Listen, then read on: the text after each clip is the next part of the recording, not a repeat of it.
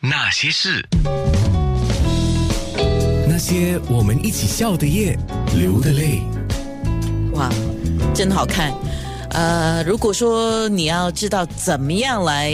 买的这本书，等一下我们先说的是在《樱桃三韵》里面的篇章，特别李宁强要说的是跟感激大自然有关的故事。你来说吧，宁强。好，啊这个这一个篇章呢，是从那个呃第二个韵里面的嗯呃写出来的。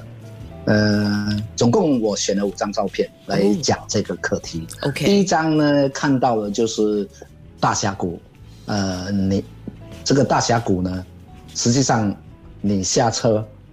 你没有办，还没有办法，你只是看到一个平原。嗯向前走呢，你突然间走到一个悬崖边，然后你往下看，你就看到这样的一个峡谷。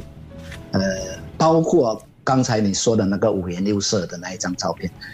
我看到的这一个这一个峡谷里面呢，刚好阳光是一半亮一半暗，所以里面你看到有小屋，有还有公路，还有车在走，然后这样的美景使到你要想往前踏上一步，然后旁边就会有人跟你说小心一点，真的是要很小心。嗯呃，这样的一个峡谷，就那个震撼性很强。你看看那个五颜六色那一张，是不是第二张？五颜六色那一张呢，我们没有经过呃添加任何这个色彩的，嗯，它原本就是这样这样的地貌，哦这样的颜色，好像好像不懂多少层高这样啊，所以 所以这张照片呢，以及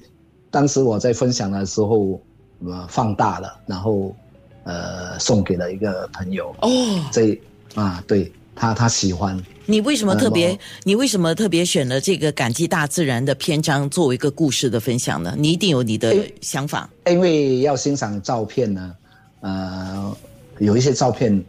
就呃一般人比较少见到的，我我觉得应该就是这个是一个主要的目的啦。然哦，后你你有看到有一个大大洞嘛，草地上的大洞，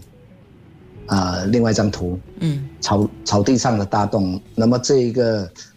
这个大洞呢，也就在那一个峡谷旁边。换句话说，这个自然的力量呢，一直在侵蚀这个地方。诶，可是，在大概两百米左右呢，有好多豪华的排屋建在一建在这个峡谷边呢、哦，是啊，啊，对，因为我想当时，呃，很多人就想整早上晚上都可以，啊、度览这个这个这个漂亮的这个风景。可是呢，这个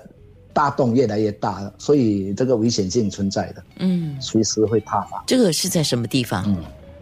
这个是在中国新呃天山新疆，呃的奎屯大瀑呃大峡谷。什奎屯你什么那个时候？你什么时候去天山这的？个好像是二零二零一五，好像哇，那那有一点段日子了哈。啊，现在回去可能那个洞越来越大了，对，所以这个是一个景点。另外一个景点就是后面两张照片，嗯，呃，两张还是三张，就是叫做这个九曲十三弯哦，啊、天山呃天都湖九曲十三弯，嗯这个是一个摄影人必到的地方，到到到天呃天山的时候，然后呢，我们去的时候呢，呃，就黑影满布啊，嗯，然后车一边走啊，一边是呃暗的，一边是是有有有有那一个彩虹的，嗯，所以车里面呢惊叫一团。嗯，然后来到这个点的时候，这个所谓的九曲十三弯呢，嗯根据拍过的人说呢，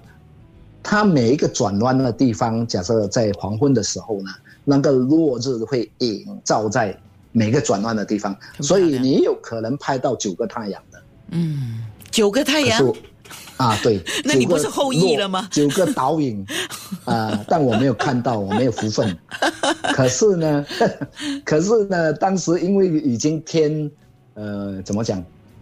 要大雨要来了，也没有什么地方好躲雨的，所以我们我们一几几十十多个人呢，就决定说，要赶快下山避雨呢，还是要坚持？嗯啊，幸好我们坚持，我们坚持很快，